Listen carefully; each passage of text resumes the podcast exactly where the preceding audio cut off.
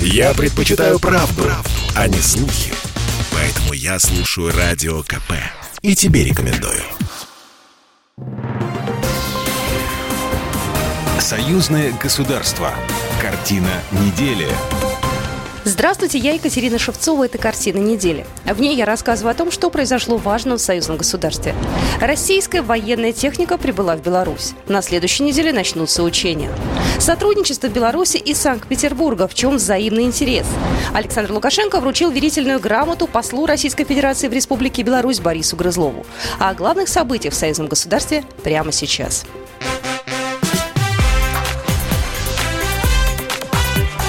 Главное за неделю. Новейшую военную технику белорусы и россияне будут пробовать осваивать вместе. На встрече Александра Лукашенко с министрами обороны России и Беларуси Сергеем Шойгу и Виктором Хрениным обсудили совместные белорусско-российские военные учения «Союзная решимость», которые стартуют на территории Беларуси. Сейчас идет переброска войск и техники из России. Одной из целей, по словам Лукашенко, является необходимость обучения белорусских военных. Практически вся техника, которая будет здесь, мы планируем закупать у вас. Это для нас очень важно. И не только для нас, это для нашего союзного государства э, критически важно сегодня в связи с тем, как себя ведут и НАТО, и Украина, которая стремится туда и так далее. Поэтому мы хотим научиться – на полигонах задействуют немало новинок российского военпрома. Чтобы белорусские военные освоили их, страны создают и используют специально обучающие центры. Три таких уже действуют, два на территории России и один в Беларуси. Еще три центра планируют построить. К сожалению, открывается Южный фронт, южное направление. От этого никуда не денешься. Мы вынуждены укреплять э, границу с Украиной. Это 1500 почти километров. Поэтому вот эти учения помогут нам определить самые болевые точки на этом направлении, а это также важно и для Российской Федерации. Российский зенитный ракетный комплекс С-400 «Триумф» прибыл в Беларусь в рамках проверки сил реагирования союзного государства. Со станции разгрузки личный состав совершит марш на штатной технике, после чего разместит «Триумф» на полигоне в Брестской области. Российские расчеты зенитного ракетного комплекса проведут инженерное оборудование, маскировку стартовых позиций, техническое обслуживание техники, а также заступят на боевое дежурство в составе единой региональной системы ПВО Беларуси и России. Министр обороны России Сергей Шойгу вместе вместе с белорусским коллегой Виктором Хрининым будут наблюдать за практическими действиями войск союзного государства. Ранее 2 февраля войска Восточного военного округа и вооруженных сил Беларуси приступили к боевому слаживанию на белорусских полигонах в рамках первого этапа проверки сил реагирования союзного государства. В учениях будут задействованы мотострелковые подразделения, экипажи танков, боевых машин пехоты, артиллерийские расчеты, а также команды противотанковых управляемых ракетных комплексов. Напомним, проверка сил реагирования союзного государства пройдет два этапа. До 9 февраля запланирована передислокация группировок войск на территории Беларуси, организация охраны и обороны важных государственных и военных объектов. С 10 по 20 февраля состоится совместное учение «Союзная решимость-2022». Военные отработают вопросы пресечения и отражения внешней агрессии, а также противодействия терроризму и защиты интересов союзного государства. Блестяще прошла передислокация крупной группировки войск из России к западным границам союзного государства в рамках учений «Союзная решимость-2022». Об этом заявил министр обороны Российской Федерации Сергей Шойгу на встрече с президентом Беларуси Александром Лукашенко. Он отметил, что в этом году военнослужащие Беларуси и России проведут более 20 совместных мероприятий, в том числе учения «Восток-2022». То, что касается наших учений, у нас впереди по этому году больше 20 мероприятий.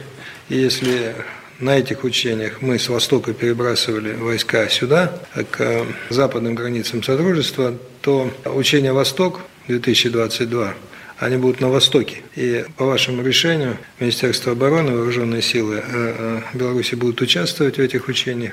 Большая группировка. Теперь им предстоит на 10 тысяч километров перебраться туда, Послы восьми государств на этой неделе вручили Александру Лукашенко верительные грамоты. Среди них новый посол России в Беларуси Борис Грызлов. Я хотел бы сердечно приветствовать посла Российской Федерации, нашего давнего друга Бориса Вячеславовича Грызлова, который прибыл к нам в качестве руководителя дипломатической миссии. Сегодня перед Минском и Москвой стоят большие амбициозные задачи. 21 год вошел в историю наших государств как год принятия судьбоносных решений об углублении экономической интеграции, которые позволят вывести стратегическое партнерство на качественно новый уровень.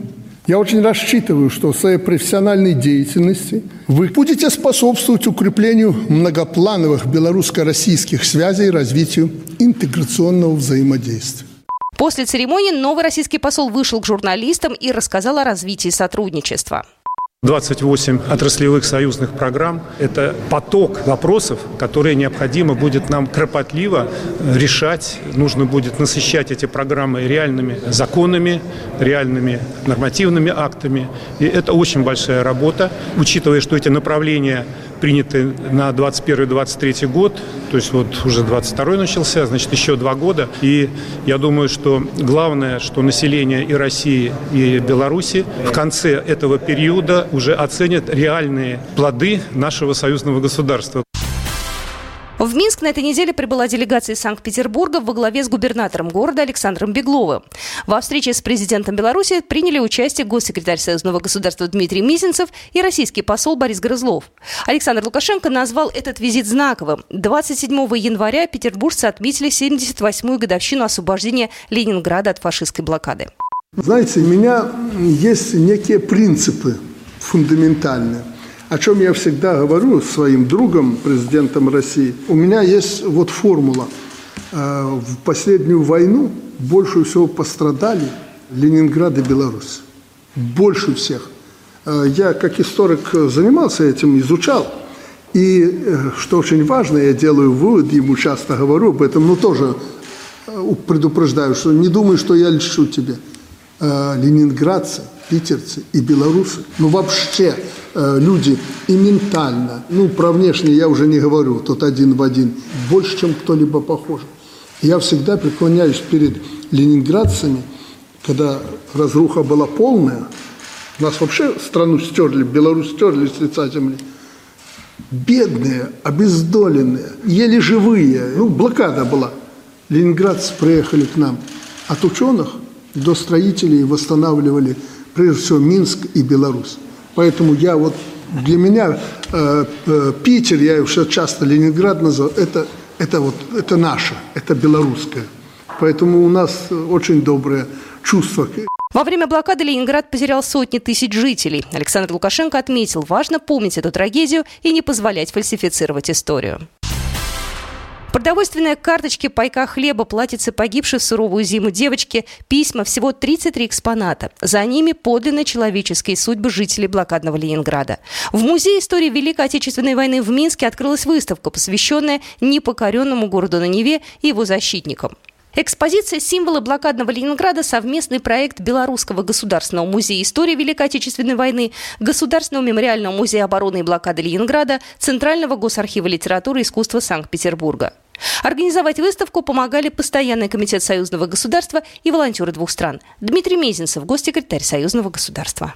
Мы хотели бы, чтобы участниками этой огромной работы были тысячи волонтеров из Беларуси и России, чтобы это было элементом того самого экзамена на уважение к подвигу и понимание того, какой ты сегодня в это сложное время, и чувством причастности к тому проекту, о котором я сейчас сказал. Будет еще ряд проектов э, союзного государства, в том числе издательских проектов. Участники делегации Санкт-Петербурга, которая на этой неделе прибыла в Минск, ознакомились с работой белорусских промпредприятий. В частности, петербуржцы побывали на машиностроительном заводе «Амкадор». В планах закупка для северной столицы дорожно-строительной и коммунальной техники. Александр Бельский, председатель Законодательного собрания Санкт-Петербурга. В первую очередь, конечно, заинтересовала техника, которая уборочная техника, коммунальная, потому что действительно потребность есть. И один из важных аспектов, который мы тоже с Александром Васильевичем сейчас обсудили, то, что практически э, все комплектующие до конца года они хотят сделать так, чтобы они все производились э, в рамках Содружества наших государств.